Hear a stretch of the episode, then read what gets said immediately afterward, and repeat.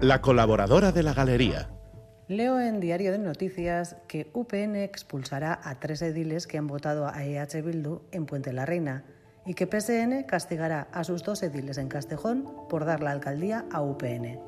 También que UPN desbanca al PSN de la alcaldía de San Adrián con el apoyo de PP y Vox, así como que el PSN volvió a facilitar ayer que UPN gobierne las principales localidades de Navarra. Además de en Nafarroa, también en Araba, Vizcaya y Guipúzcoa ha habido guiones al más puro estilo Juego de Tronos. Titula de ella que el PNV lidera Vizcaya con las mayores alcaldías, pero Bildu pacta para arrebatarle plazas. En el mismo estilo titula Gara, Maider Echeverría PSE arrebata la alcaldía de Gasteiz a EH Bildu con los votos de PNV y PP. Luego están los tronos de los pueblos, el cirio en la Bastida, con la dimisión del cabeza de lista y la imposibilidad de presentar otro candidato por el resto de los tres concejales que han dimitido del partido por el que se presentaron, el cambio de Ondarribia tras 25 años de la mano de una plataforma municipal y lo más de lo más, Guernica Lomo. Resulta que Gorroño Mayor cederá la alcaldía a Gorroño Menor porque así se lo ha exigido el Grupo Municipal Gelzale, que le ha apoyado en detrimento de la lista más votada de EH Bildu. Gorroño, que de llamarse eterno alcaldable, que nunca había ganado las elecciones en todos los años que se presentó por Euskal Cartasuna, hasta que, en las municipales de 2007, la mala gestión del entonces alcalde Gelzale le hizo perder las elecciones y Gorroño, candidato de EA, se aupó como alcalde con el apoyo de ANV. Sí, allí comenzó lo que luego en 2011 se denominó Bildu, con la izquierda Berzale, EA y Alternativa.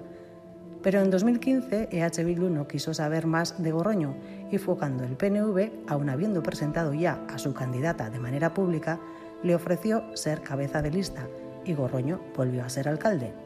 Repitió en 2019 en las listas gelzales y bingo. Pero en 2023 ni EH Bildu ni EAJ lo han querido de cabeza de lista Así que Gorroño se ha liado la manta a la cabeza y se ha hecho una lista a medida. Guztionzako herria. Ha quedado segundo, detrás de EH Bildu, pero, oh sorpresa, los gelzales lo han aupado como alcalde. Sí, lo ha vuelto a hacer. El eterno alcaldable es ya alcalde eterno, aunque al parecer el pacto pasa porque dimita dentro de un mes y otro Gorroño, el hermano menor y sombra de José Mari, se ha nombrado alcalde de Garnicalumo. Vamos, que ni los guionistas de Juego de Tronos adivinarían un giro de guion semejante.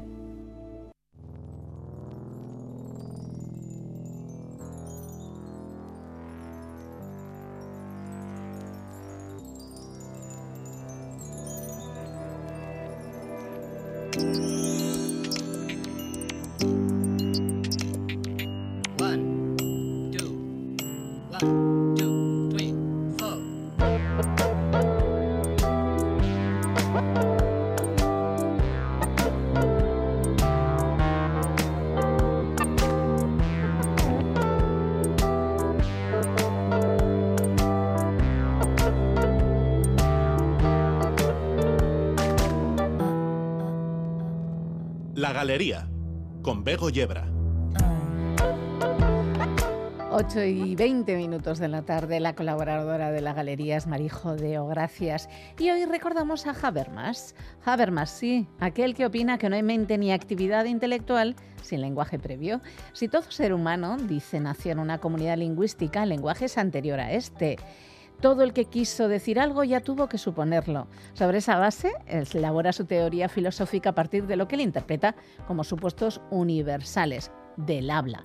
Lo que debemos considerar antes de emitir una palabra son mandatos, así que ellos, aquellos supuestos que debe considerar cualquier persona, cualquier hablante, antes de emitir una palabra. Son supuestos universales y si queremos alcanzar un consenso comunicativo debemos cumplirlos. Y son estos, inteligibilidad.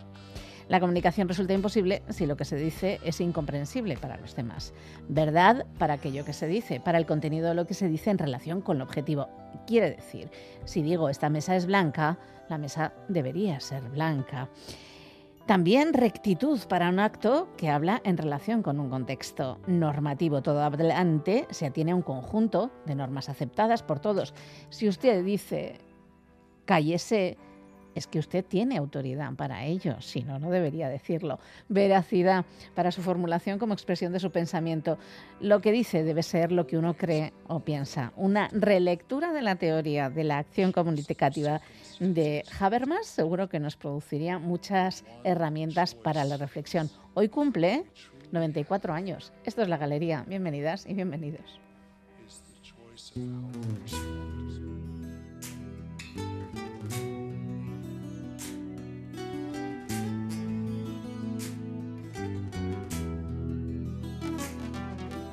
África.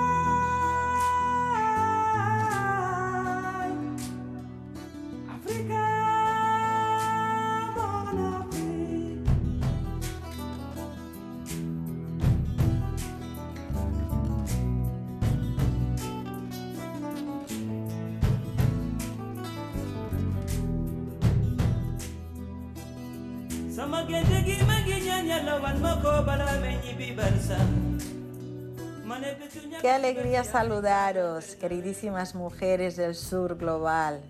Os traigo algunas noticias sobre los hechos ocurridos en África y fuera de África, pero que afectan a los y a las africanas.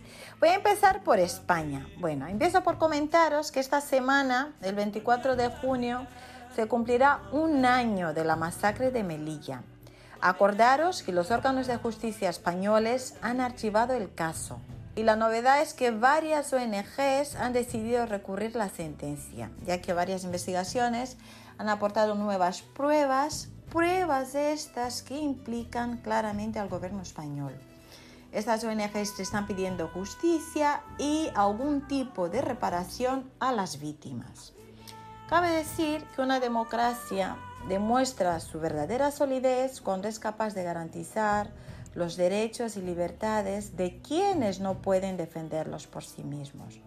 Por eso resulta alarmante el modo en que los grupos parlamentarios del PSOE y del Partido Popular, entre otros, han decidido tratar los graves sucesos que se produjeron en Melilla el pasado 24 de junio, cuando varias personas se quedaron atrapadas en una ratonera muriendo oficialmente, entender el, comillado, por asfixia o aplastamiento.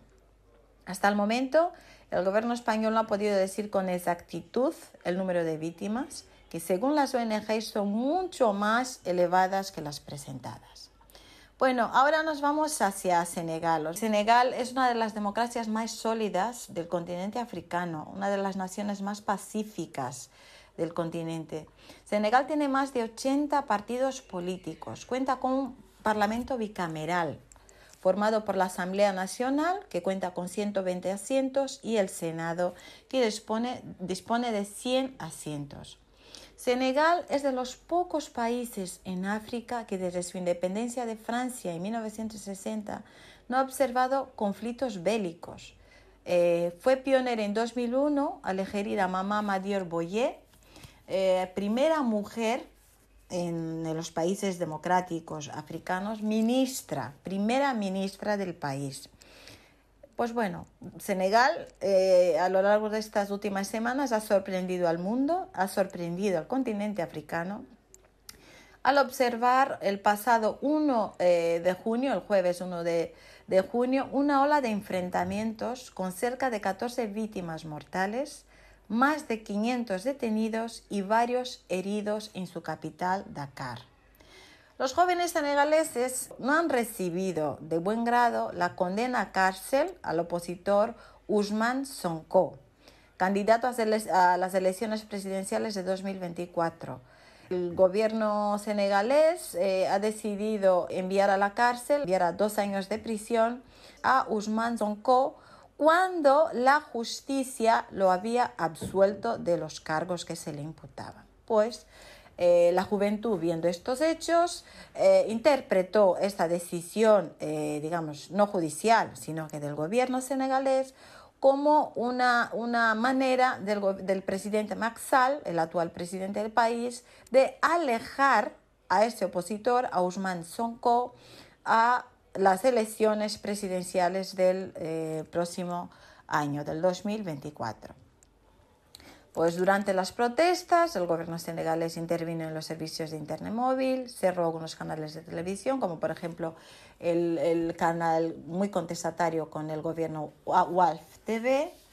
Eh, y eh, bueno, todas estas decisiones, también el control de las redes sociales, pues han agravado más aún el enfado de la juventud. Bueno, las últimas noticias que nos han llegado de Senegal es que el opositor Usman Sonko ya está en libertad gracias a estas protestas y ahora se está esperando un poco a ver cómo eh, termina eh, la cosa en Senegal. Eh, os voy a contar así rápidamente lo que va a pasar en Mali. Pues en Mali hoy domingo la población ha salido a votar, va a salir a las urnas a votar por un referendo a una constitución. Esa constitución reforzaría el poder del presidente de cara a la prometida transición. Un referendo constitucional convocado por la Junta Militar sobre un proyecto que reforzaría los poderes presidencialistas de cara a una transición prometida desde el golpe de Estado que derrocó en agosto de 2020 al entonces mandatario Ibrahim Boubacar Keita. Y ya para terminar os cuento un poco lo que está pasando en Sudán. Sudán, los generales golpistas y la coalición de fuerzas civiles apartadas del poder en el golpe militar en octubre del año pasado han firmado este lunes, junto con otros grupos menores, un vago acuerdo inicial con el objetivo de allanar el camino para iniciar una nueva transición democrática en el país. Mientras tanto, las personas refugiadas de Sudán siguen encontrando trabas en varias fronteras buscando asilo político. Acordaros que solo en la primera semana del conflicto en Sudán se han refugiado en la República Centroafricana más de 200.000 sudaneses. Antes del estallido de la violencia, Sudán ya se enfrentaba a una situación alarmante, con un tercio de su población, que es, más, es casi 16 millones de personas, eh, dependientes de la ayuda humanitaria para cubrir sus necesidades básicas. Un saludo, un fuerte abrazo, mujeres del sur global. Un feliz domingo. Adiós, agur.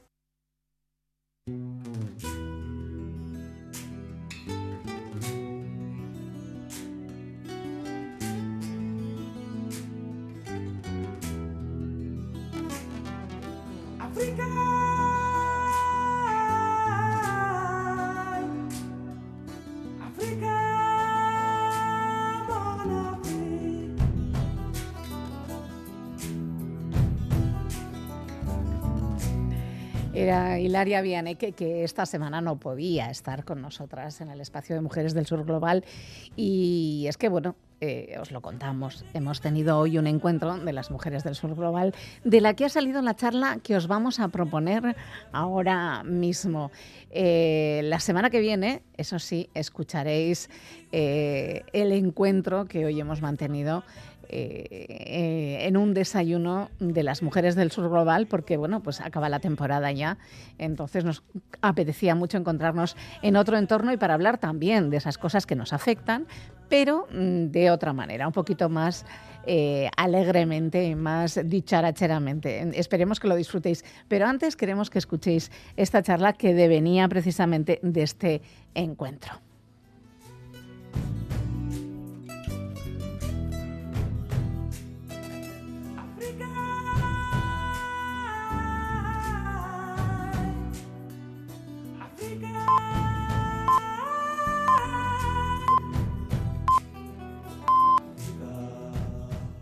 Pues en nuestro espacio de Mujeres del Sur Global, hoy nos vamos a encontrar con mujeres, con hombres. Ya habéis escuchado a Hilaria Vianeque, que nos ha hecho un resumen ejecutivo de algunas de las informaciones de lo que estaba pasando en África en estas últimas semanas pero también, y bueno, incluso de la conmemoración de, la tragedia de, Melilla. Pero también tenemos hoy en la galería, porque nos hemos, os vamos a contar todo lo que ha pasado.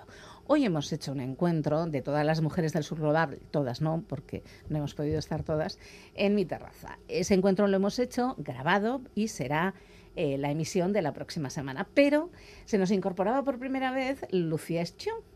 Y claro, queríamos hablar con ella de Guatemala y por eso decíamos, bueno, pues hoy hablamos con Lucía de Guatemala y guardamos todo el tesorito de la charla que hemos mantenido esta mañana eh, con todas las mujeres del sur global que nos han acompañado toda la temporada. La dejamos para la semana que viene, que finalmente no deja de ser el último día de la temporada. Entonces, Lucía Chu Ischu no ha venido sola, ha venido con Carlos Ernesto Cano. Así que vamos a hablar de Guatemala con ellos dos. Lucía, muy bienvenida a la galería. un saludo a la galería. Eh, Lucía Nubi. Y un saludo, Carlos Ernesto Cano, muy bienvenido. Un saludo a toda la audiencia de la galería y es un placer estar aquí con, charlando con ustedes. Y vamos a hablar de Guatemala, porque la verdad es que no está en su mejor momento y además, y yo es una cosa que me pregunto qué le pasa en la región, qué pasa en Mesoamérica, porque no solo es Guatemala, mm, sino Nicaragua, Honduras, El Salvador Costa Rica. Estamos, eh, bueno, el pura vida eh, parece ser que tiene algo más de podredumbre de la que pensábamos y de la que nos eh, vendían las... las agencias de viajes, ¿no? empecemos por Guatemala y luego yo creo que ellos tienen seguramente una visión de lo que pasa en Mesoamérica. ¿Qué pasa? Después de Esquipulas, de Esquipulas 2, cuando todo parecía que el mundo iba a ser mucho más bonito y que de verdad iba a florecer esa eterna primavera, eh, guatemalteca. ¿Qué ha pasado? Contadme.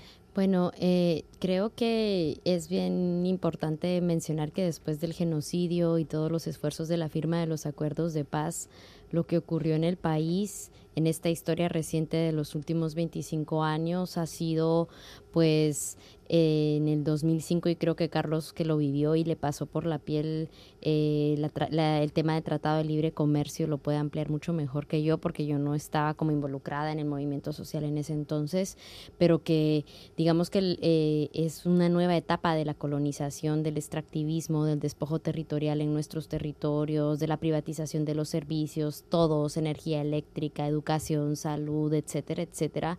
Y entonces, bueno, viene un país que adopta un sistema económico neoliberal completamente excluyente a las grandes mayorías indígenas en este país, especialmente a las mujeres, con una política desde la fundación del Estado guatemalteco racista, clasista, patriarcal, etcétera, etcétera, ¿no? Entonces, obviamente Guatemala se encuentra en esa continuidad del país, de, del querer ser país, porque en, eh, hasta el momento para mí es, es, una finca. Guatemala sigue con un pensamiento eh, de una élite colonial que sigue pensando con el cerebro de la colonia. Bueno, hablábamos hace unas décadas de repúblicas bananeras. Eh, ¿Seguimos en esas o, Carlos? porque quizá lo de el Tratado de Libre Comercio algo tiene que ver con eso, ¿no? En cuestión de bananas o extractivismo. Sí, mira, yo creo que la, región centroamericana, luego de los acuerdos de Esquipulas, eh, que eran el prólogo para mí del Tratado de Libre Comercio, el Plan Puebla-Panamá, toda esta eh, intención geoestratégica del gobierno de los Estados Unidos eh, y del norte global de mantener a la región aislada en todo el sentido de la palabra, para pasar de ser el patio trasero a convertirnos en la bodega que está en el patio trasero, porque tú no sabes qué guardas en esa bodega. Tienes experimentos, tienes atrocidades, tienes genocidio, tienes un sinfín de cosas que siguen pasando hoy en día. Eh, era el camino que estaba marcado, digamos, geopolíticamente hablando, eh, para la región. Eh, es una región de 60 millones de personas, no es poca cosa, somos cinco países, pequeñitos sí, pero a nosotros con Lucía nos gusta hablar mucho de la región centroamericana porque creemos que tiene más intención. Y los acuerdos de paz en la región fueron un proceso que era la apertura a que entrara el neoliberalismo con toda la afrenta del caso.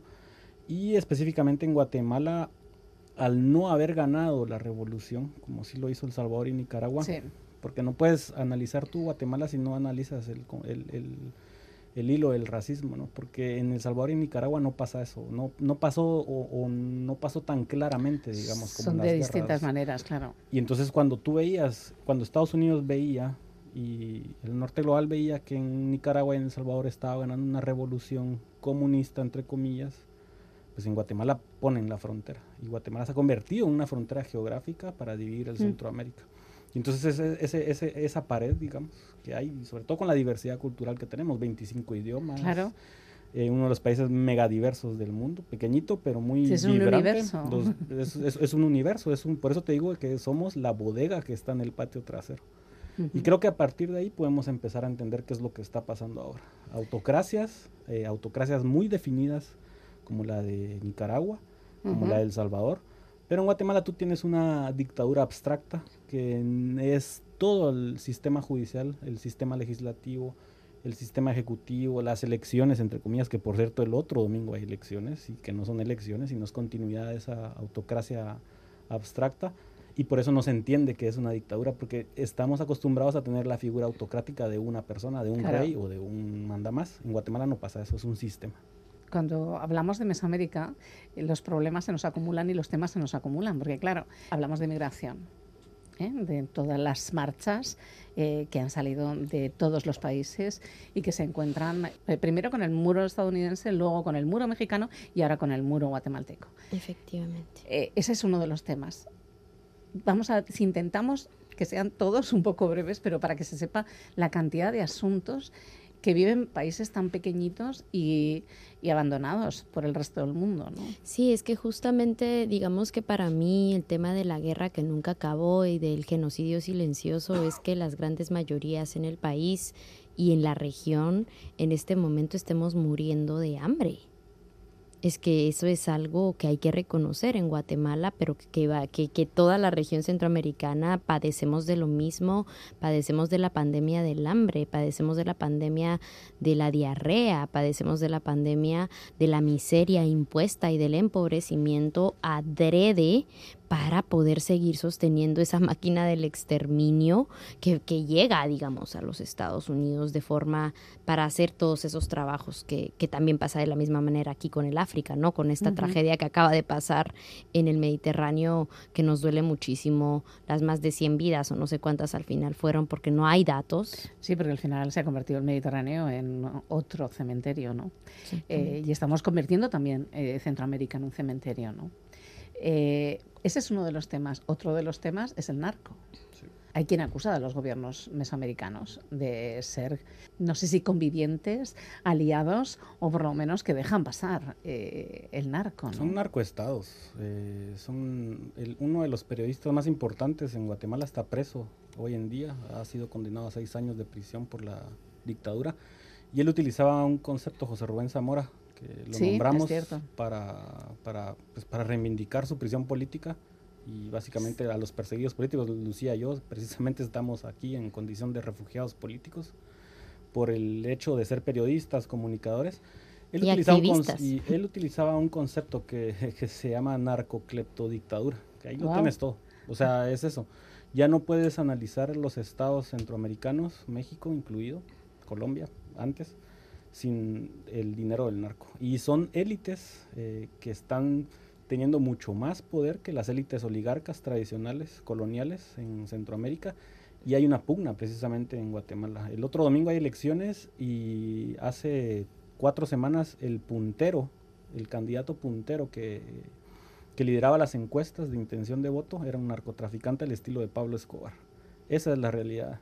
Entonces tú tienes eh, ya no son esos narcos que se esconden, que están ahí en las sombras activando, sino están teniendo partidos políticos, acceso a los bancos, acceso a la economía. Y... y, creo también que algo importante es la relación que tiene el ejército de todos estos estados con este tipo de estructuras criminales que que incluso se escucha como muy de película o que se escucha como series de Netflix, pero que es básicamente la realidad que nos toca a nosotras enfrentar hoy en día, digamos, porque el problema es que en algún momento vos no sabes de dónde viene la agresión, si es del Estado, si son paramilitares, si es narco o son lo mismo A, B, C, juntos, digamos, que es una cosa de las más conflictivas. Y el tema para mí del empobrecimiento es que obviamente cuando no hay alternativas de vida en, en, narcocleptocracias como la guatemalteca, por, por ejemplo, eh, se está garantizando eh, 0% de calidad de vida a la población y entonces están las poblaciones, las grandes mayorías saliendo por distintos motivos. pero el hambre es el más fundamental de Es el fundamental. De hecho, en los índices de desarrollo humano, eh, desde el año 2000, yo creo, han ido bueno, perdiendo todos los países de Mesoamérica han ido perdiendo puestos, ¿no?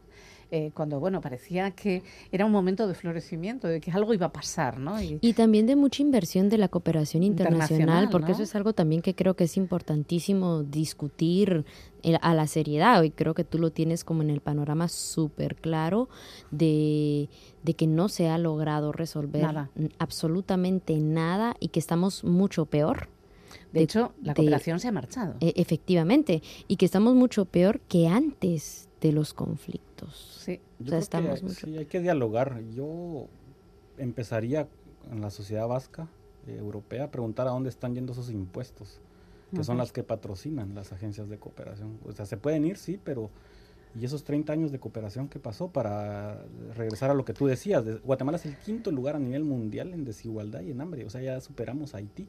No lo digo yo, lo dice el Banco Mundial. No, no, lo dice el Banco Mundial. Y tú ves esos, esos números y yo no los compartía, pero ahora los empiezo a compartir. Por eso yo, empiezo yo difiero un poquito entre la cooperación bilateral de los estados, la cooperación eh, multilateral de las agencias de cooperación de Naciones Unidas, etcétera, etcétera, de las pequeñas cooperaciones que creo que sí han hecho mucho por cada uno de los lugares donde han intervenido. Otra cosa es que, claro, eh, son pequeñas gotas, pequeños parches y además con la conciencia de que por lo menos esos parches algo han hecho, pero con la conciencia de que transformar, transformar no se ha conseguido nada. ¿no? Sí, sí, total. A mí me, parece interesante el matiz, digamos, de, de, diferenciar los distintos niveles y esa perversidad de que en contextos, digamos, de dictaduras como lo son nuestros países, los estados se sienten a dialogar entre ellos, conscientes de estas realidades es muchas de las cosas que nosotros cuestionamos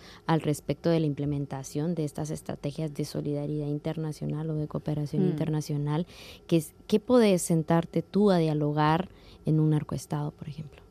Y es, mucho más cómodo. También estoy de acuerdo contigo con el análisis de las pequeñas organizaciones y colectivas que, ejercen la solidaridad de tú a tú con los pueblos.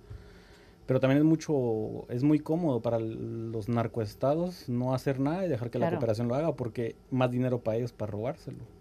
para invertirlo, robárselo e invertirlo en contra de defensores, activistas, periodistas y utilizar toda la maquinaria estatal para la criminalización. Eso es la estrategia también, digamos.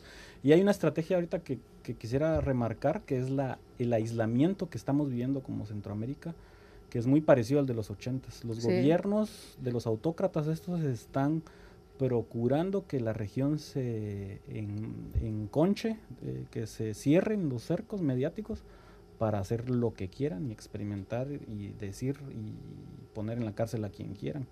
Yo creo que hay un llamado de atención también a los comunicadores, periodistas internacionales a que pongan el foco en Centroamérica, porque estamos en situaciones muy parecidas a los de los 70. Sí, en realidad, digamos, nosotros eh, cuando analizamos la situación del, del desplazamiento forzado de, de, de, hace de varias generaciones, pues bueno, los motivos siguen siendo los, los mismos y es de las cosas mucho más, más preocupantes para nosotros porque nosotros consideramos que, yo considero como, como Lucía Ischú, que, que las brechas, digamos, de desigualdad se hacen cada día mayores en un contexto de un país donde las mujeres indígenas somos la mayoría. Y entonces el, los, las, las violencias machistas patriarcales son coloniales, son realmente muy difíciles de vencer para una mujer indígena ruralizada, eh, eh, eh, analfabeta, desnutrida, etcétera, etcétera, porque es que es así de básica para mí es la discusión de la región. Estamos hablando de comida.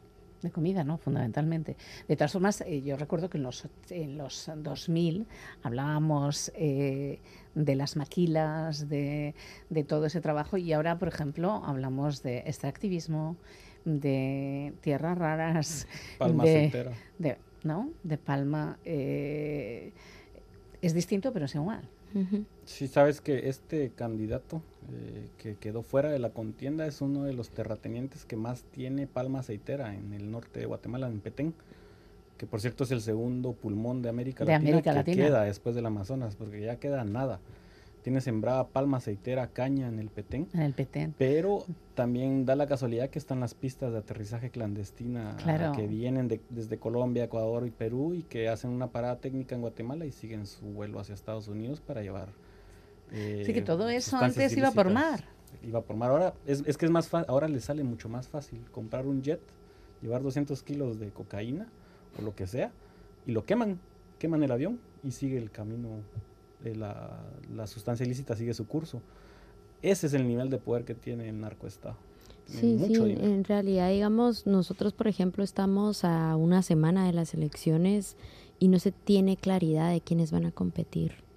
Qué barbaridad. O sea, no se tiene claridad porque hay, eh, además también es importante nombrar que eh, la, dictadura guatemalteca tiene varios matices y uno de ellos es la dictadura judicial que opera dentro del país y estamos hablando de no hay una justicia, em, digamos, independiente. independiente, no hay independencia de poderes en Guatemala en estos momentos, en esta realidad, y entonces está tratando de hacer y de quitar candidatos al, para el interés de ciertas candidaturas. Entonces, ¿de qué estamos hablando? No se permitió la inscripción de la candidatura de, de la candidata indígena Telma Cabrera y de Jordán Rodas Andrade, que eran pues una candidatura que tenía muchas posibilidades desde un movimiento pues más de base indígena y campesino, ¿no? Entonces estamos hablando de que no hay, no hay una democracia, hay una dictadura judicial que es la que ha emprendido una persecución a defensores de derechos humanos y que yo quiero enfocarme un poco más en esto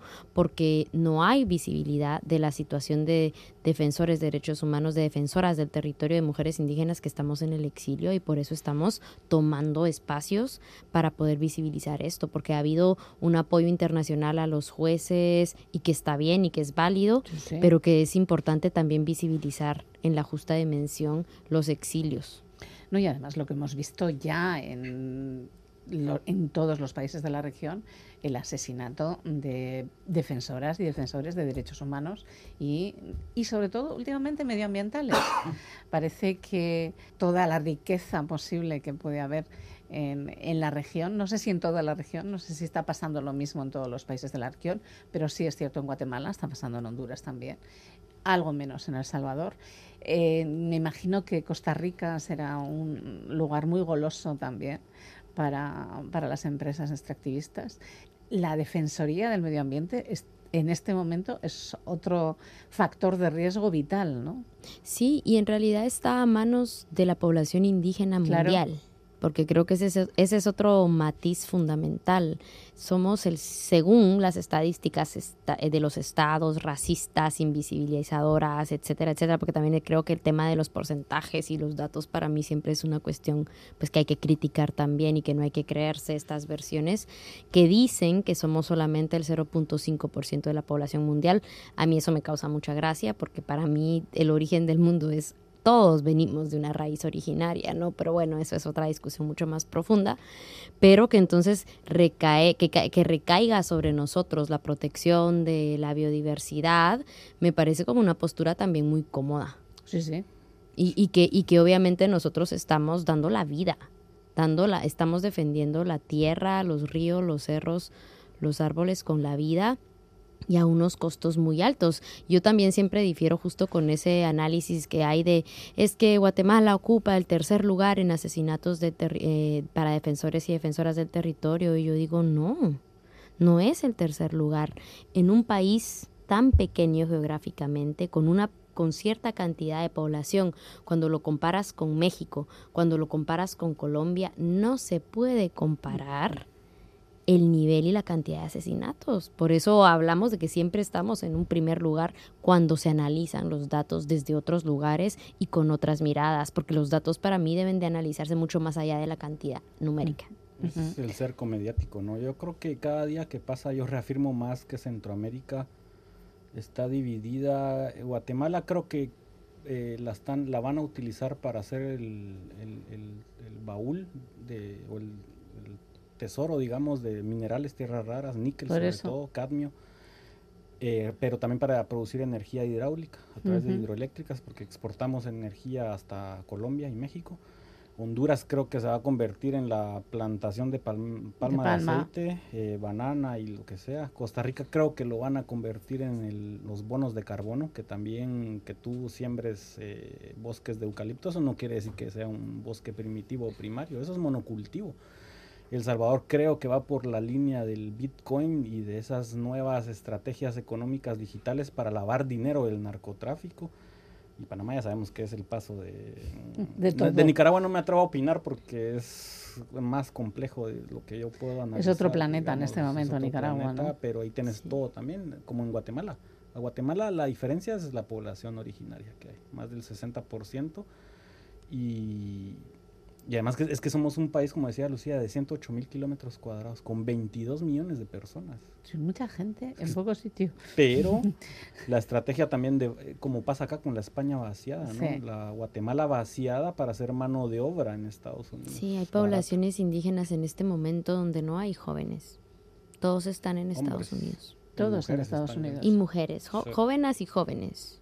Y, y, o sea, diversidades, juventudes, incluso niñez en Guatemala estamos teniendo los casos de la migración de, de, niñas y niños de 0 a 5 años en ese trayecto migratorio, en ese desierto que se convierte en un cementerio y en una pesadilla para los cientos de centroamericanos que quieren atravesar los muros de los estados para construir vida digna.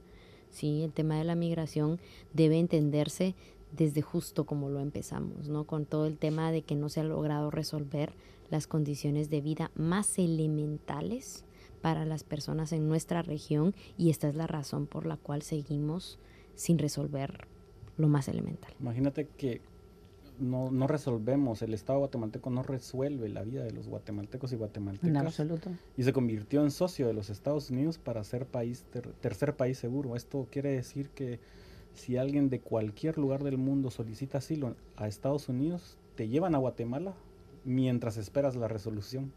Y luego de Guatemala te pueden mandar a donde quieran. Donde hay, incluso creo que España está teniendo algunos eh, coqueteos con el gobierno de Estados Unidos para traer gente de, Centroamérica acá. Entonces, por eso digo que afecta más de lo que crea la sociedad eh, vasca y la sociedad europea. Hay muchas conexiones que creo que debemos empezar a cuestionar y a preguntar.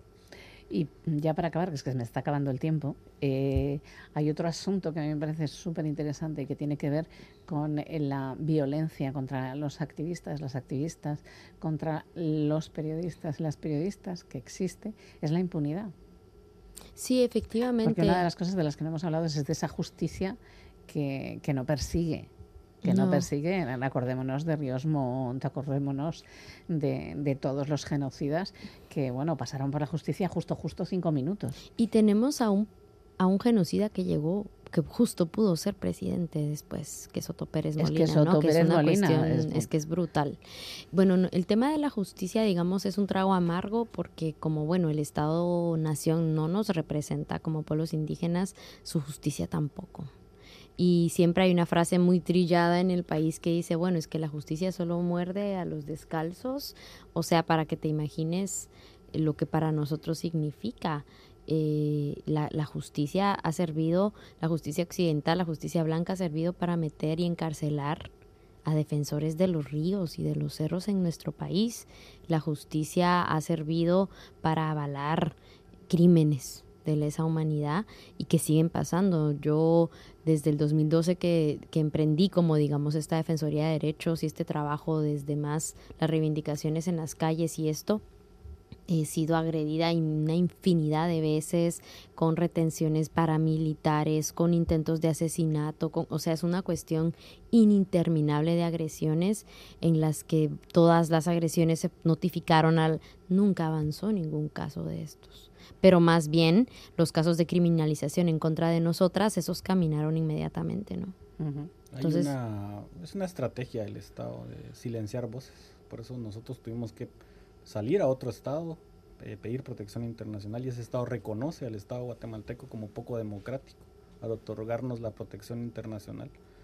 Y creo que la, hay, hay desde dentro es muy difícil obtener justicia y por eso no, no, decidimos quedarnos en Guatemala tampoco, porque sabíamos que no íbamos a tener un juicio justo. O sea, ya, ya, estamos condenados. ¿Con casos falsos? Sí, bueno, como lo de Rubén Zamora, ¿no? Exactamente. que le han acusado de que de fondo, no sé. 40 años de prisión estaba pidiendo el Ministerio Público. es un absurdo. Y los exilios de los jueces. Yo, yo creo que eh, Guatemala es el único país en el mundo que tiene a tantos jueces de altas cortes exiliados, en Washington, en, Washington, en la capital de Estados Unidos, en otros países, Costa Rica, México.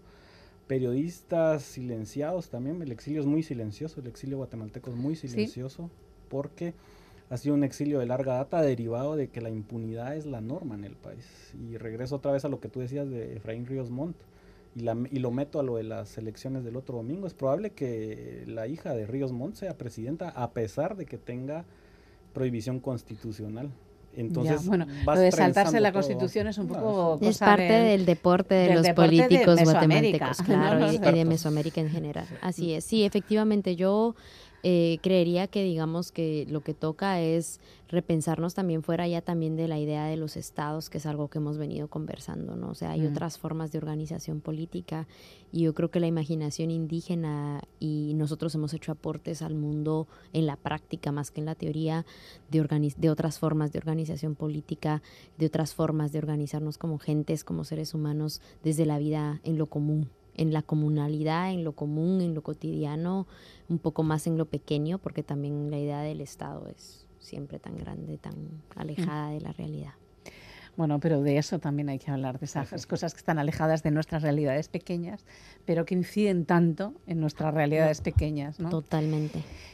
Ha sido un auténtico placer charlar con vosotros. Hemos tenido una pequeñita mirada sobre lo que está pasando hoy en Guatemala, un poco más también de lo que está pasando en Mesoamérica. Y bueno, supongo que lo que pedís es lo de todos, que sigamos mirando, que pongamos el foco y que tengamos claro que allí pasan cosas y que alguien tendrá que empezar a poner soluciones a eso, ¿no? Sí, efectivamente, la idea, bueno, es creo que con este tipo de espacios que se abren para poner las voces, en nuestro caso, en mi caso, como mujeres indígenas, son para romper esa invisibilidad y creo que se agradecen muchísimo poder ganar y recuperar espacios eh, para poder contar estas otras historias que son importantes, que son trascendentales y que son parte de la situación global. Que seguramente van a oír más de Guatemala, sobre todo esta semana, por las elecciones generales, y que les afecta más de lo que creen a, las sociedades europeas. Creo que van a escuchar más sobre Guatemala y es un, gusto haber estado contigo. Un placer que os vaya bonito y que, bueno, que si queréis volver, volváis y que si no, bienvenidos y encantadas de teneros aquí. Un abrazo grande, gracias. Saludos a la audiencia.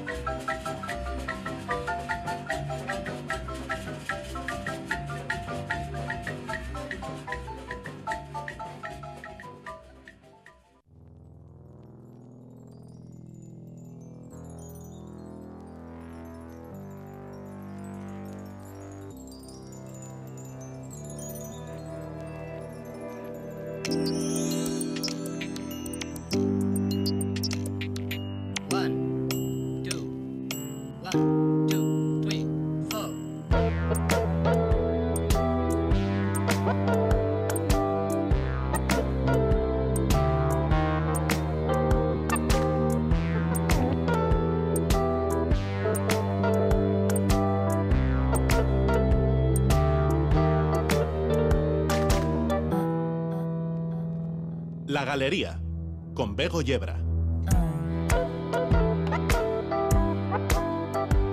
Cuatro minutos y medio sobre las nueve de la noche continuamos en la galería de Radio Euskadi.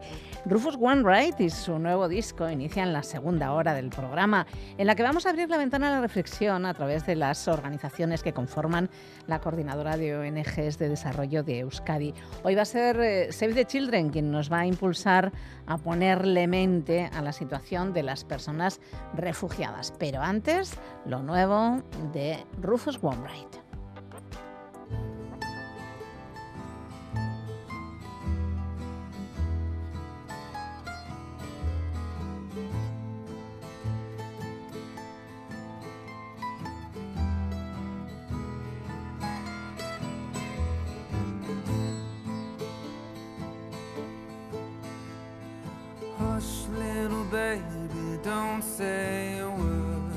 Papa's gonna buy you a mockingbird.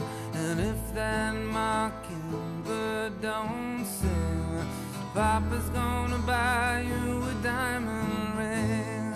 And if that diamond ring turns to brass, Papa's gonna buy you a looking glass. And if that looking glass gets broke, Papa's gonna buy you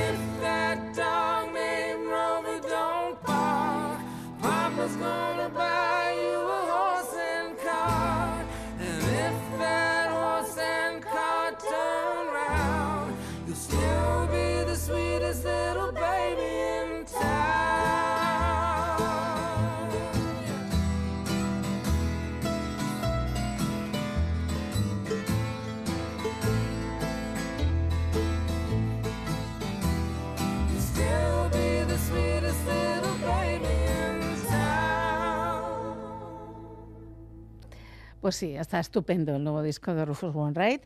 Damos fe porque lo hemos escuchado entero y es el momento de abrir esa ventana a las organizaciones que conforman la, la coordinadora de cooperación al desarrollo de Euskadi. Hoy es el turno de Save the Children. Nos proponen darle una vuelta a todo lo que pensamos sobre el y hacemos con las personas refugiadas. La voz la pone Marta García Terán, responsable de comunicación de Save the Children en Euskadi. Las niñas y niños son eso, niñas y niños, pero a menudo les ponemos apellidos. Niñas, niños y adolescentes sin referentes familiares, infancia migrante, menores de edad no acompañados, niños y niñas refugiadas. Cada 20 de junio se conmemora el Día Mundial de las Personas Refugiadas. En el mundo hay millones de niños y niñas en movimiento que se desplazan tanto internamente en sus países como externamente cruzando fronteras. De hecho, una de cada ocho migrantes es menor de edad, tal y como indica la Organización Internacional para las Migraciones. Muchas y muchos de ellos buscando refugio y asilo, huyendo de sus países a consecuencia de guerras, revoluciones o persecuciones políticas. En los últimos tiempos, a las causas se le suman la pobreza, también la provocada por el encarecimiento del coste de vida y las consecuencias del cambio climático. Cuando niñas y niños se ven obligados a huir, corren riesgo de abusos, explotación, trata y violencia. Además de estos riesgos inmediatos, los efectos secundarios del desplazamiento, como las malas condiciones de, vida y la falta de educación, también impactan profundamente su bienestar. Sabemos que el 90% de los niños, niñas, adolescentes y sus familias que obtienen protección internacional llegan a los países europeos de forma irregular y que a menudo tienen que recurrir a viajes cada vez más peligrosos y mortales, como cruzar el mar en embarcaciones no aptas para navegar.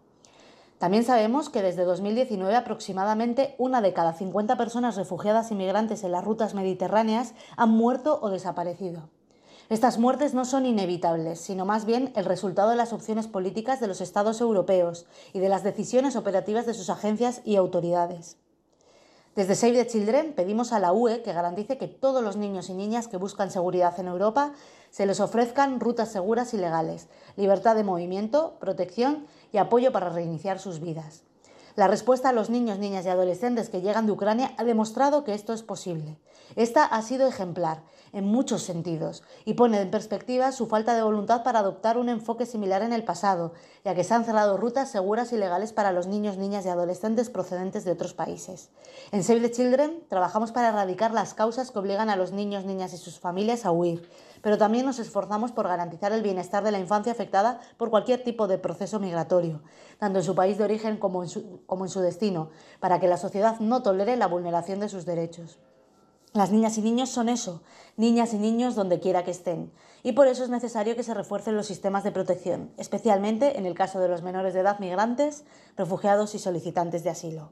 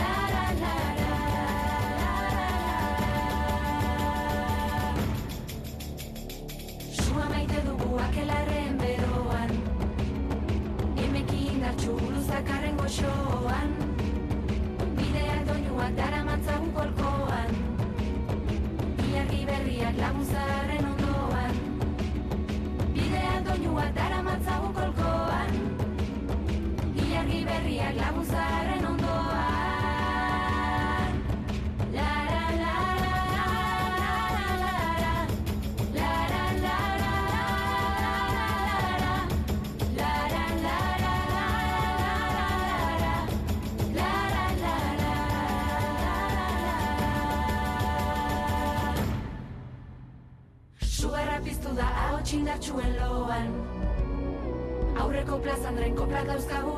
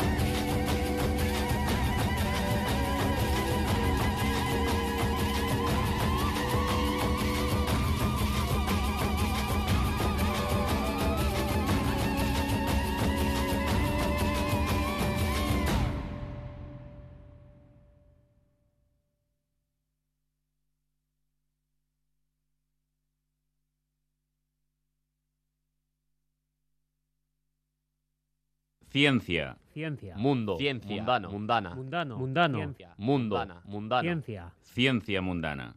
Pues una vez más tenemos un encuentro con Alfredo Caro y Ciencia Mundana. Y una vez más Alfredo Caro pues nos trae una persona invitada.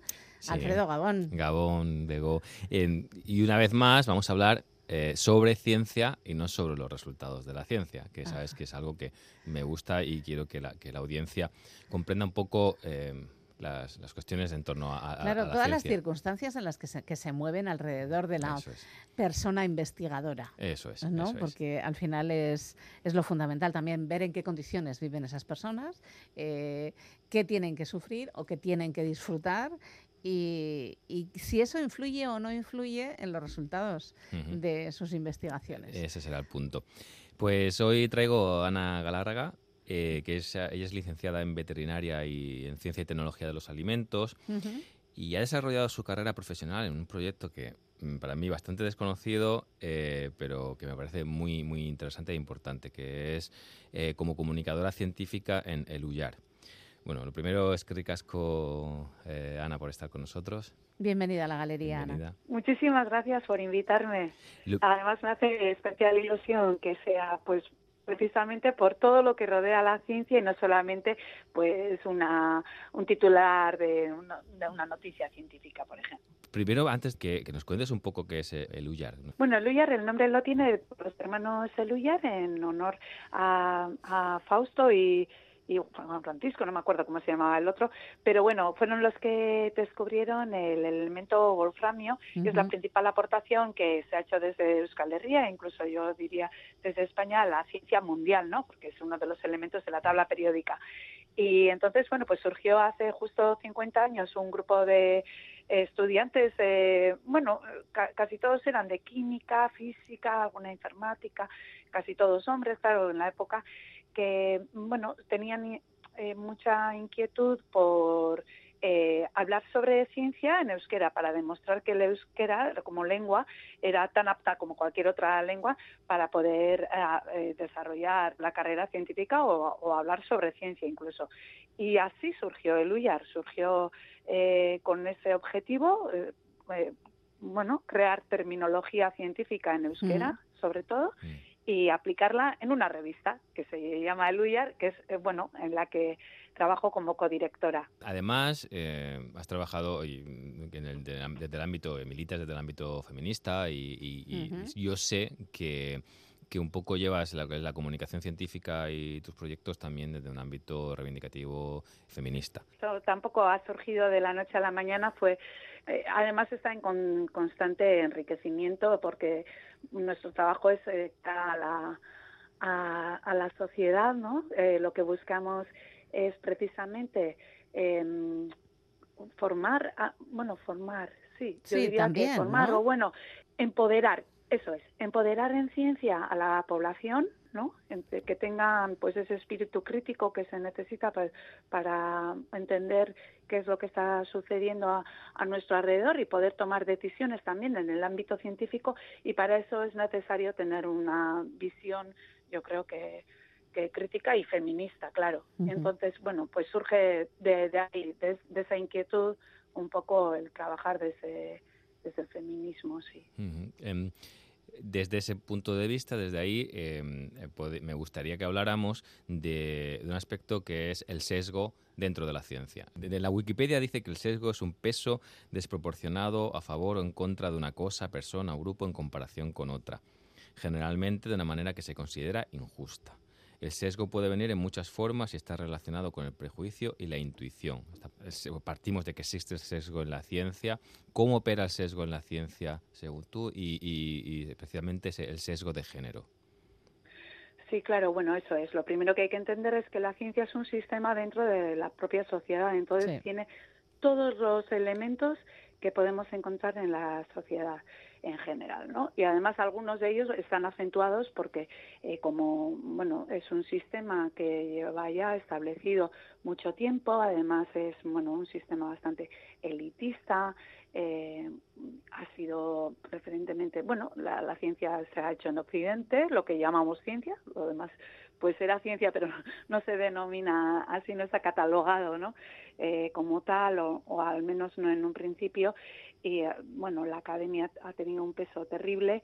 Entonces, claro, eh, estos sesgos que están en la sociedad, que además en sistemas así tan cerrados, tan jerárquicos y elitistas, pues se ven afectados, el sesgo de género es uno de los principales y afecta no solamente en quién eh, investiga o quién hace la ciencia o, o a quién se le reconoce que hace ciencia, porque hay más personas que, que, también hacen ciencia, pero no se reconoce, sino en qué se aplica, desde qué punto de vista se hace y sobre todo pues a, a quién benefician eh, los resultados, uh -huh. que es lo que se busca.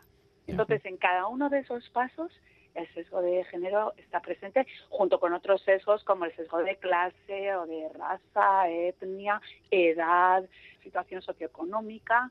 El libro que tengo entre manos ahora, que es un tocho enorme, pero muy interesante, que es el Tiene la sonrisa de su madre, de Carl Zimmer, eh, editado por Capitán Swing. Eh, uh -huh. Tiene apartados muy interesantes y un poco la historia de cómo se ha interpretado y cómo uh, sus, la, la, teoría de la, de la herencia. ¿no? Y, y, pues a principios del siglo XX ha habido muchos estudios con la cuestión de la, de la inteligencia y de los test de inteligencia y, y aunque tenían delante, delante de, su, de sus ojos eh, que los datos eh, estaban mal planteados, que los test de inteligencia, por ejemplo, con la cuestión de los migrantes en, en Estados Unidos, eh, a los que se les daba peor, de, de, recibían peores resultados en los test de inteligencia y, y decían, claro, es que estos son eh, inmigrantes del sur de Europa y tienen, pues, eh, son inferiores a las cepas sí. nórdicas, ¿no? Decía, decía un, un psicólogo. Eh, y, y ellos tenían esos datos delante obvios de que claro, esos, esos migrantes no sabían inglés, o sea, no tenían los conocimientos de la cultura estadounidense, era imposible que supieran eh, contestar bien a esos test. Sin embargo, ahí quedado el bagaje ¿no? de la herencia como genética, de la herencia y, y bueno, y, y la autoridad, la eugenesia de las décadas siguientes a, a principios del siglo XX. ¿no? Eh, ¿Cómo puede ser, o eso pasa ahora, eh, sí. pueden los sesgos el de género y, y raza, etcétera, eh, condicionar las conclusiones, las incluso las interpretaciones de una investigación? Sin duda, sí, sí. Bueno, el ejemplo que has puesto es terrible y si lo traemos al, al ámbito del, del, género, pues precisamente se ha publicado recientemente, la semana pasada, una investigación que demostraba eh, por las causas del tamaño menor del cerebro en las mujeres. Mm que hasta ahora se ha utilizado para justificar desde un punto de vista científico y, tomar decisiones, como tú decías, o fascistas, eh, machistas, eh, eh, sobre las mujeres, ¿no? ya que el tamaño del cerebro de las mujeres en general es más pequeño compara, en comparación al de los hombres, incluso teniendo en cuenta la relación con el cuerpo, y, y bueno, y, y, todo estaba en la interpretación, como, como en el caso que has explicado tú. Y bueno, en esta investigación lo que han hecho ha sido relacionar el tamaño del cerebro de las mujeres, sobre todo, bueno, eh, han utilizado resonancia magnética funcional, han podido ver el grosor del córtex, que es eh, la parte del cerebro más externa, que es allí donde se llevan las operaciones cognitivas más complejas, y han comprobado que, la, sobre todo en la parte derecha, en las mujeres en comparación con los hombres, tiende a tener un, un inferior.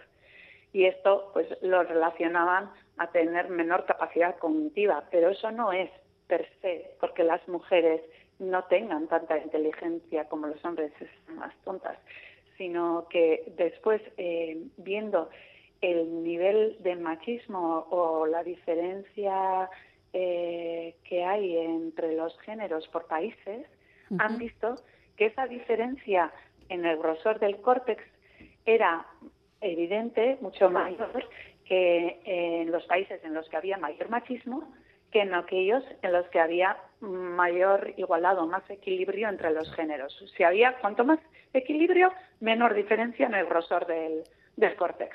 Wow, Entonces quiere decir que el machismo es el que hace que en esos lugares las mujeres tengan un córtex más delgado. ¿Por qué? bueno, pues porque vi- viven experiencias traumáticas, no tienen acceso a la educación ni tampoco a bienes materiales como, por ejemplo, una alimentación completa. Ya. Es sorprendente que se confunda biología con herencia genética o con, Mm. con las cuestiones innatas. O sea, eh, lo que pasa en la biología también tiene que ver con el ambiente en el que se desarrolla, Claro. crece, etcétera. ¿no? O sea, es una obviedad. Sin embargo, todavía hoy hay científicos y divulgadores, como ejemplo de, de hoy mismo, desde estas semanas, Pablo Malo, que es un psiquiatra de Sakiretsa, y él es miembro de la Chorierri Medical Association y colaborador de la Cátedra de Cultura Científica de la UPV, o sea, con, decenas, de, más de 50.000 seguidores, famoso divulgador. Eh, estaba compartiendo un artículo de un Benesson eh, en el que plantea que, que hay un problema con la feminización de la cultura en general y de la academia en particular, porque la Ay. cultura antigua, eh, o sea, el hecho de que ahora haya más mujeres eh, en, en estructuras, en espacios donde antes eran exclusivamente masculinos, eso hace que, que se empobrezca porque la cultura antigua consideraba justas las recompensas diferentes basadas en el rendimiento. La nueva cultura considera que las recompensas diferentes son injustas. La cultura más antigua era coherente con las tendencias masculinas, lo que Benson llama guerreros. La cultura más reciente es coherente con las tendencias femeninas, lo que ella llama preocuponas. No hay ninguna necesidad que lo repitamos. La cuestión es cómo puede ser que esto siga ocurriendo en divulgación, también eh, de la ciencia, y si realmente dentro del laboratorio, que es lo que yo vivo, pero dentro de lo que es la, la academia y la- las personas que están haciendo ciencia, si, si, si estas preocuponas realmente se- sois un problema o, o- o lo contrario, o- Sí, sí, claro. Bueno, ah, bueno, sí, la pregunta es clarísima y la respuesta también. Eh, nadie quiere perder sus privilegios. Aquellos que los tienen. Como no los tenemos, no sé lo que, lo que puede ser eso. Si eres una persona justa y honrada, pues estarás a favor de perder tus privilegios en cuanto te des cuenta de que no es justo. Pero no es lo que sucede habitualmente. Lo que sucede habitualmente es que las personas que tienen privilegios, o que puedo tenerlos yo, por ejemplo, como, como persona eh, del primer mundo, llamado primer mundo, o, o de, de piel blanca, ¿no? Pues, eh, bueno, pues eh, es normal que gente que esté en esa posición no quiera perder esa posición y entonces busque justificaciones, bueno, pues eh, que le puedan funcionar. Además, eh, tendrá otro sesgo a su favor, que es el sesgo de autoridad, También. ¿no? que según quien lo dice, pues claro, tiene mayor valor. Entonces, por eso, pues eh, la gente tenderá a pensar que, bueno, pues que tiene razón. Eh, bueno, pues cada uno utiliza sus cartas y en este caso pues es claramente una resistencia a perder privilegios. Pero está amplísimamente demostrado eh, en la ciencia, es evidente que cuanto más diversos sean los grupos investigadores, no solamente los resultados son mejores, sino que además, como he dicho al principio, el- ese beneficio llega a más personas, y a personas. personas más diversas. Claro. Y eso está demostradísimo y lo han demostrado en medicina concretamente eh, basándose en cientos de miles de investigaciones que se han hecho desde el año 2000 hasta ahora. Pues sí, lo cierto es que cada vez nos encontramos todavía, que es el colmo de los colmos, con gente además desde, bueno, desde la academia diciendo estas cosas. Quedan varias cosas eh, que podemos tratar otro día, que es las propuestas. Las Mm. propuestas, además, las propuestas de, de el UYAR, creo, eh, que creo que es interesante cómo trabajáis y cómo se está, qué propuestas hay también para llevar al gran público la necesidad de la ciencia crítica y la cuestión de los sesgos, etcétera, etcétera. O sea, que lo dejamos para Lo otro dejamos día. para otro momento porque además es que ya se nos está acabando el tiempo y además Ana también se tiene que marchar. Ana Galarra, muchísimas gracias por estar esta tarde-noche con nosotros en la galería. De verdad que ha sido un placer. Muchas gracias.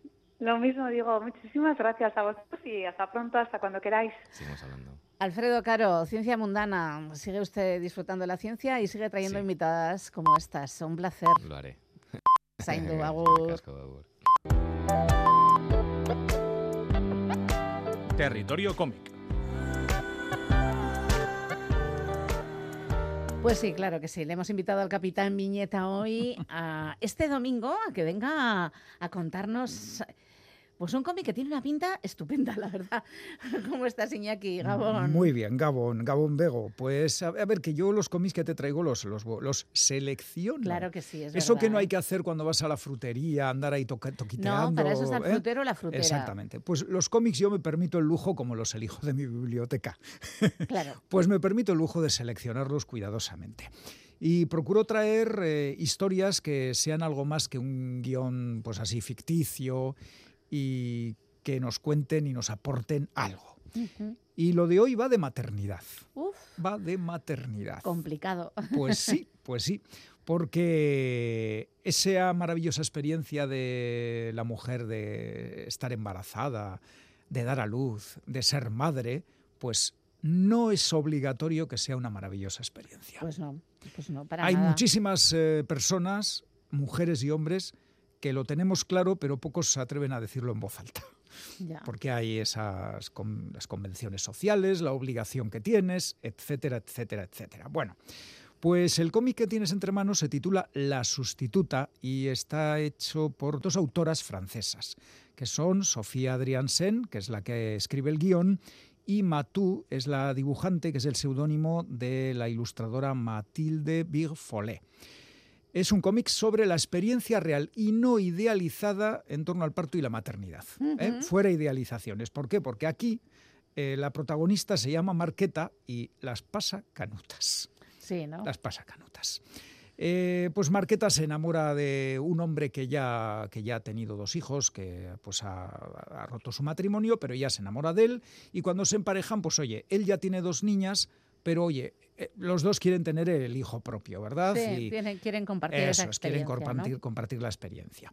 Eh, Marqueta queda embarazada y su embarazo, pues bueno, ya pues refleja que ¡ah, la maravilla del embarazo. Pues no, el embarazo da muchas molestias. Sí.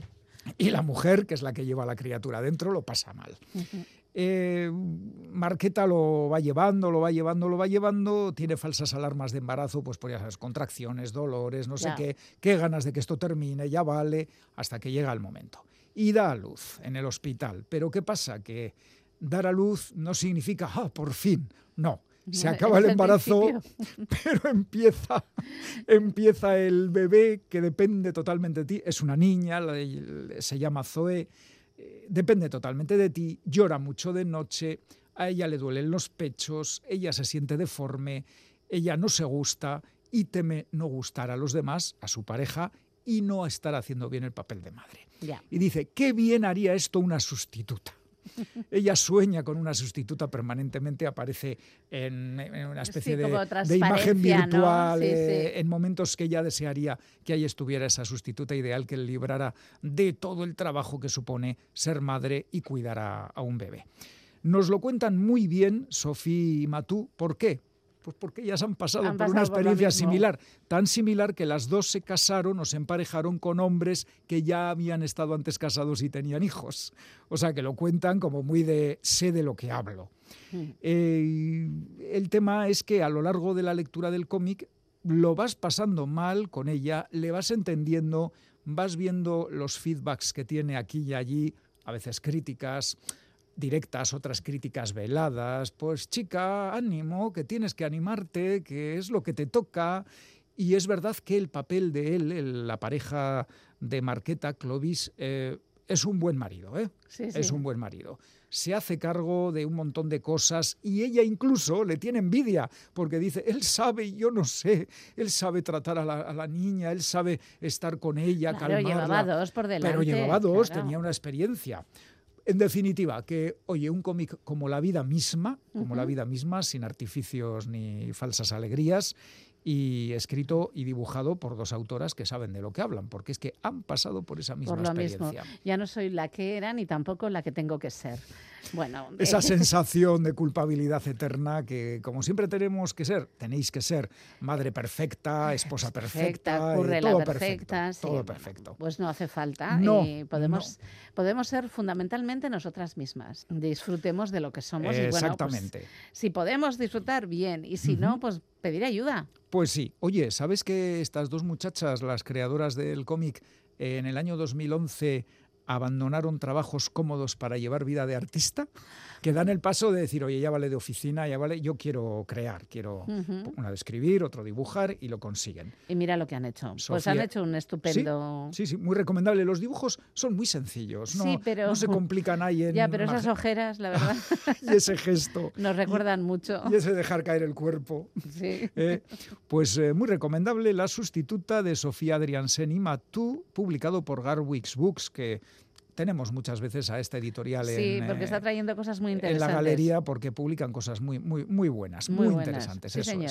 es. Capitán Viñeta, un placer tenerte aquí también en domingo. Lo mismo, ya sabes, domingo, lunes, martes, cuando quieras, siempre que sea por un buen cómic, aquí me tienes. Feliz semana. Vale, Un abrazo. agur, Agur. agur. Esas cosas, cositas que tiene la historia. Lugares con poder.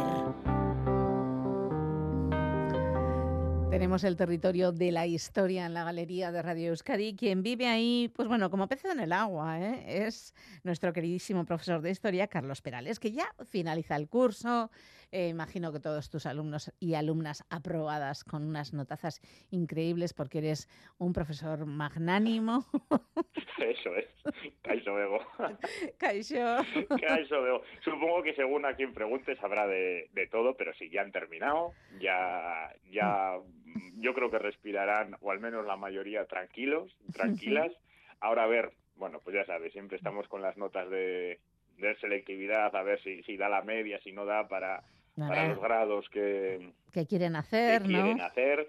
Bueno, pues confío que, que, que les dé y que al menos eh, encuentren, ¿no? Alguno ya sabe siempre, ah, yo voy a estudiar lo que quiero, entonces me va a gustar. Digo, bueno, pues aunque encuentren dificultades, que, que al menos empiecen a coger ya el camino y como les digo yo muchas veces luego, bienvenidos a la vida real. Ya esto sí que es Esto ya. la vida real. La universidad y demás ya es, muy distinto a la escuela que están ahí muchos años, los, los conocemos, los protegemos. Protegiditos. ya. Efectivamente, Bueno, bien cuidaditos, así que bueno, que, que han hecho muy buen curso y ahora que disfruten de, del verano, de lo ¿no? merecido. Claro, es, claro, claro, es. claro que sí. Y nosotros también, ¿eh? También tengo que... El, el papel del docente también hay que ponerlo en valor. Sí, sí, también necesitáis descansar. Segui- Seguimos para hablar nosotros de otra cosa, de historia, sí, también, y vamos a hablar de mm, un lugar con poder. ¿De cuál? Pues nos vamos a ir muy cerquita hoy, a Irún, al Palacio de los Arbeláez, Bego. Ah, mira. Es, mm, pues desde luego la historia es eh, solo imaginártela. eh, a mí cuando lo eh, leí algo más sobre esta, esta casa palacio, decía gusto eh, poder haber eh, viajado ¿no? en el tiempo y ver el, el trasiego de gente, porque ahora vamos a descubrir por qué lo traemos a esta sección y por qué es un lugar con, Con con, gran, con gran poder, aunque a veces no nos lo parezca, que tenemos cerca lugares con mucho poder que quizás pasan inadvertidos, pero que a veces nos vamos Precisamente por eso, igual. Efectivamente, eso es. Y nos vamos muchas veces luego a lugares, grandes palacios, grandes salones o no, o grandes ciudades y, y se nos olvida que muy cerca lugares que los vemos habitualmente han tenido una gran, una gran trascendencia. Bueno, pues nos vamos aquí a Irún, al palacio de, de los Arbelay, Sí. que aún eh, cerquita de la iglesia de, de San Juan y que fue declarado en el 64 monumento histórico-artístico provincial. Es un edificio mm, de planta rectangular, para quien le guste el arte, un barroco, lo que queda ahora, lo que podemos ver parte del edificio muy italianizante, ¿eh? Eh, muy muy cercano a esos gustos de- del barroco italiano, Sí. que mantiene una, una fachada también muy muy propia de ese, de ese estilo barroco y es un edificio pues muy elegante que tristemente en la guerra civil, en un incendio en Irún, bueno pues quedó en parte derruido, pero se reconstruyó, con lo cual quien se acerque allí lo podrá lo podrá ver. Ujú. Se dice que el, el constructor fue un, un italiano, Spagnocchi, que era ingeniero militar, que había trabajado en la zona del Vidasoa. Ahora, recordemos que hay muchas for- es un- no en vano, es un lugar fronterizo muy Sí. importante, con, con grandes fortalezas en las que debió trabajar bajo los reinados de Felipe II y Felipe III, especialmente con los, con los Austrias, y de origen eh, toscano, pero que, como digo, pues trabajó en Pasaya, en Guetaria, en San Sebastián, y bueno, pues parece ser que era un tipo muy puesto en, en la arquitectura militar, pero que en este caso pues diseñó esta arquitectura civil.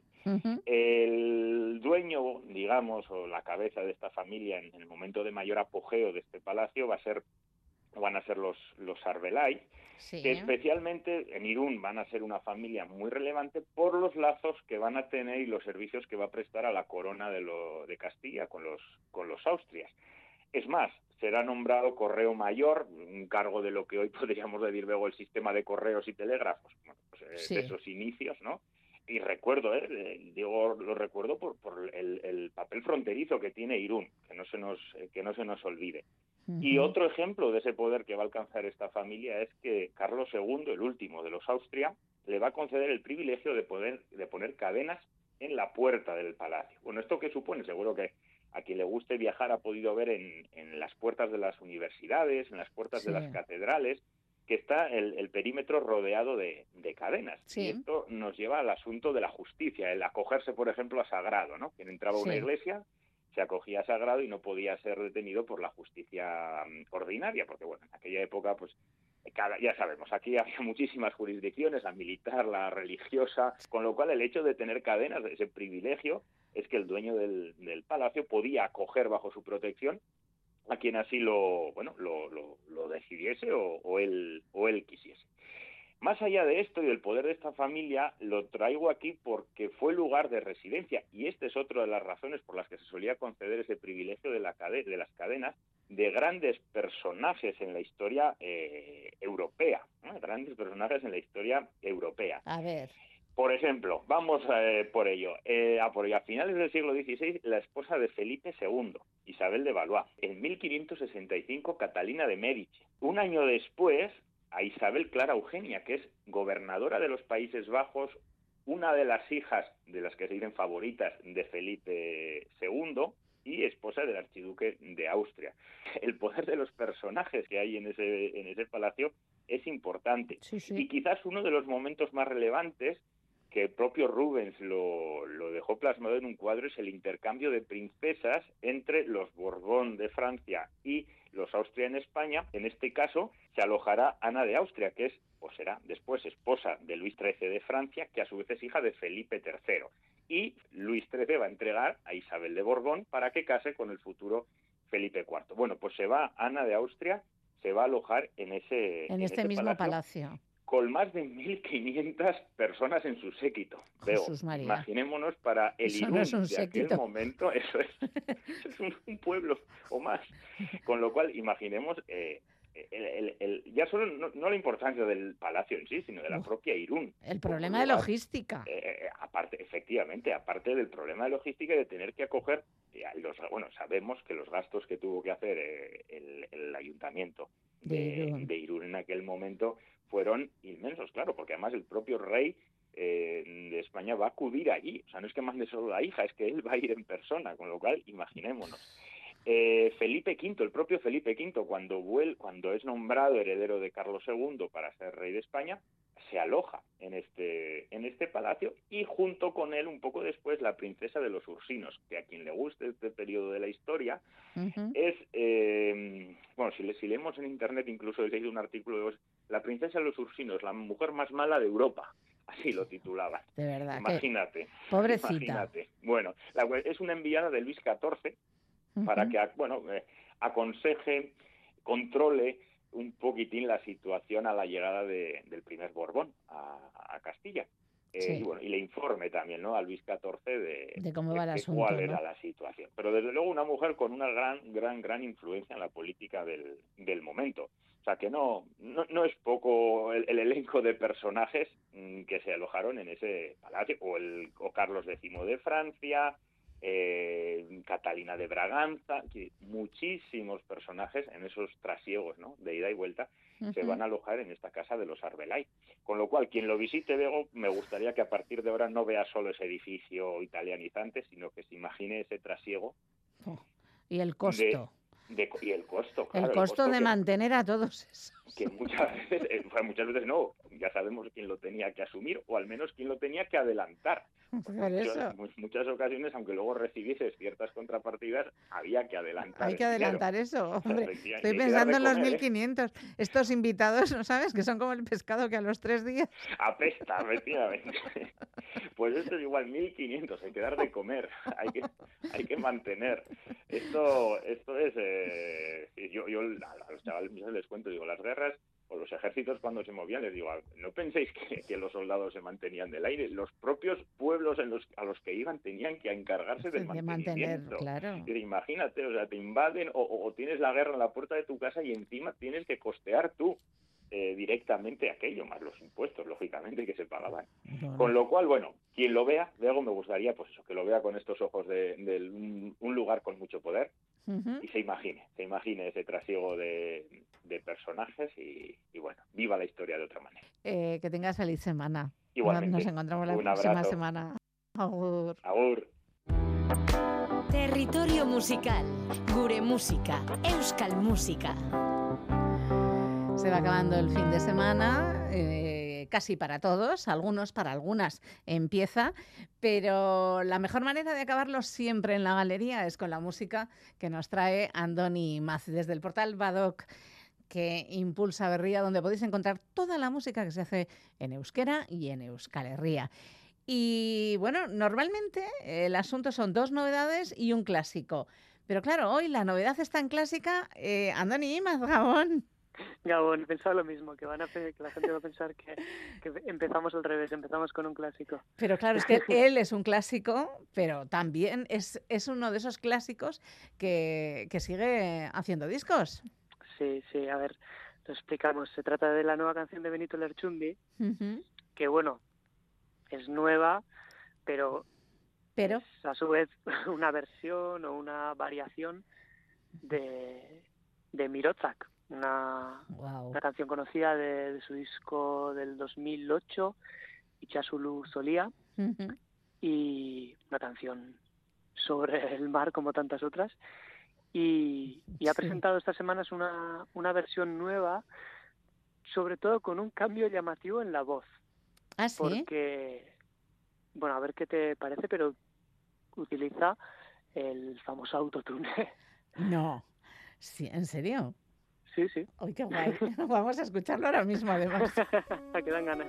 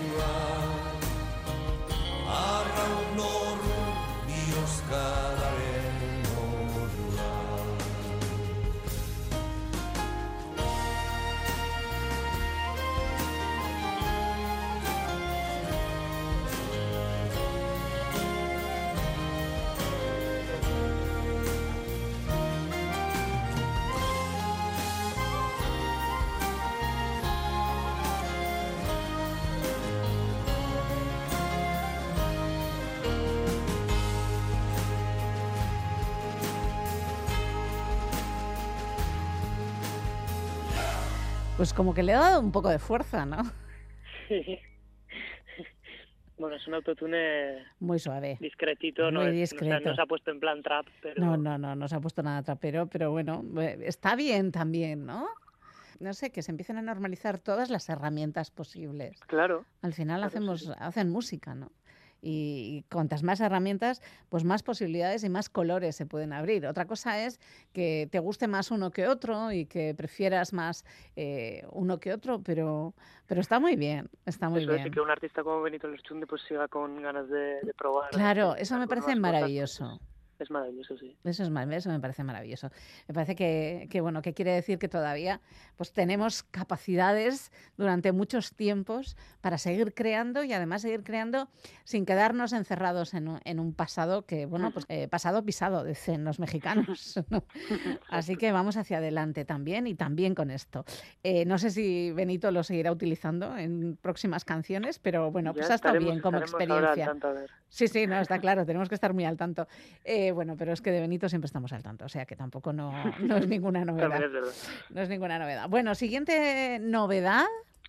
Siguiente novedad, pues de otra cantautora, de Sara Zozaya, que está publicando los algunos adelantos de unas canciones de su nuevo disco, que será el primer disco de larga duración en solitario. Hace algunos años ya publicó un par de un par de discos cortos, pero Sí. bueno, este es el de el de mayor producción también.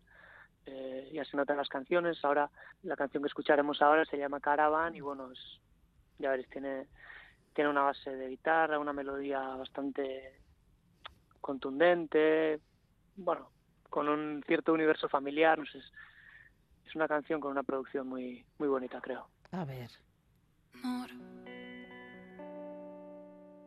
Sentitu da bakarrik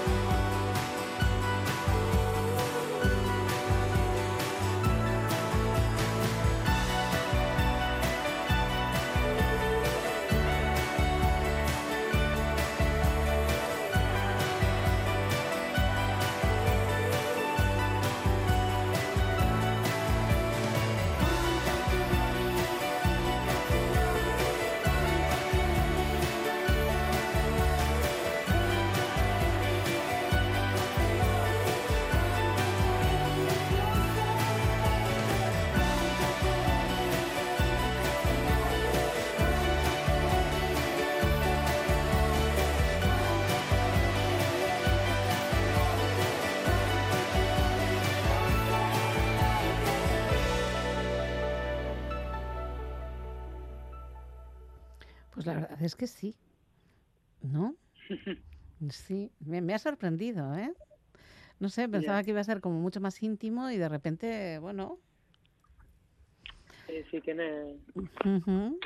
tiene un gran trabajo por detrás. Sí, sí, sí. Sí, sí.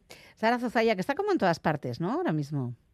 Sí, es verdad que está muy, muy activa y, y en No. proyectos muy interesantes todos, ¿eh? Por eso, está muy bien, está muy bien. Bueno, pues eh, ya es tiempo de, de decir agur y con un clásico. Un ¿Dónde te clásico. vas en los clásicos? Porque tus clásicos suelen ser eh, bastante recientes para algunas. Un clásico noventero. ya, claro, por eso. Vamos, vamos, cuéntanos el clásico de, Bueno. de los 90. ¿Quiénes son? Nos vamos a, a Onda Rivi. Bien, no es mal pasamos sitio. De este, de este pop ligero de, de Sara Zozaya, pues a algo, en mi opinión, un poco más bailable. No sé si, si lo Mm. has bailado tú alguna vez, pero, Pues ya te digo yo que sí. pero escucharemos ahora a Betty Mugan Wow. y, y su canción Mugan Kugan. Bueno, pues es la mejor manera de marcharnos, de verdad, bailando. Será hasta la semana que viene. Que tengas feliz semana, Andoni. Es, igualmente. Y a todos y a todas, pues nos encontramos el sábado en la galería a partir de las ocho y cuarto de la tarde. Mientras tanto, pues ya sabéis, intentad ser felices. Ahora, amigos y amigas.